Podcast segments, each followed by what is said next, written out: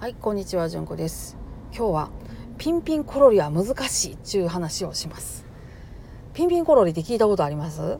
あのピンピン生きてスパッとコロリと死ぬみたいな。そういうのいいよねっていう価値観です。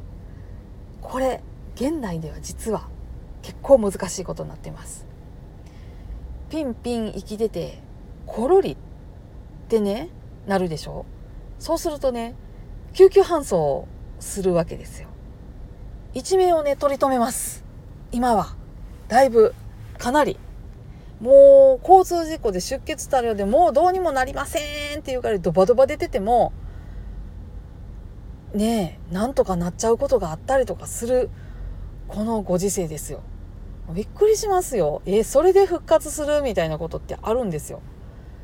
同じくですね昔言われてたピンピンコロリあれおそらくね脳梗塞脳内出血くも膜下出血あたりかなって例えばそんな感じ。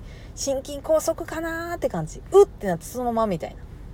ところがですねうってなってそのままあ大変救急車呼ばんな救急搬送されます。あ心筋梗塞ですね。カテーテル入れましょう。スパーみたいな。あのあこれはもしかしたらくも膜下出血かもしれないですね。髄液取る。ああ当たりです。じゃあカテーテルズバーいけました。みたいな。こんなんです。復活しちゃうんですよ。昔コロリだったやつっていうのが普通に復活しちゃうんです。もちろんそこから社会復帰できるかどうかお亡くなりになるかどうかっていうのはまた別の話ではあるんですけれどコロリとなってしまうとは限らないっていうのが今なんですね。なのでピンピンコロリ非常に今は難しいです。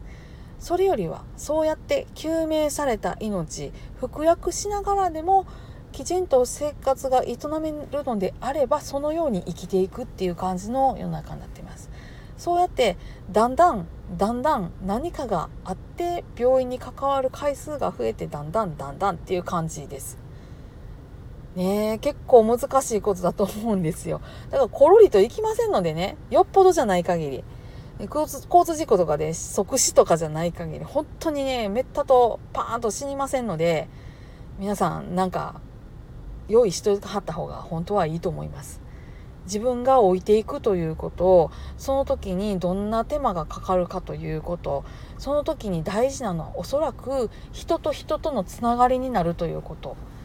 自分の荷物の整理であったり自分の人生の整理であったりそういうことが結構重要になるっていうことね。もうちょっと言っていきたいなと思います。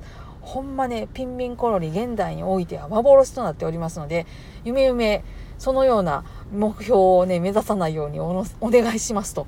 今日はそんな話でございました。はい皆さん今日もどうぞ安穏な一日をお過ごしください。それではまた。ごきげんよう。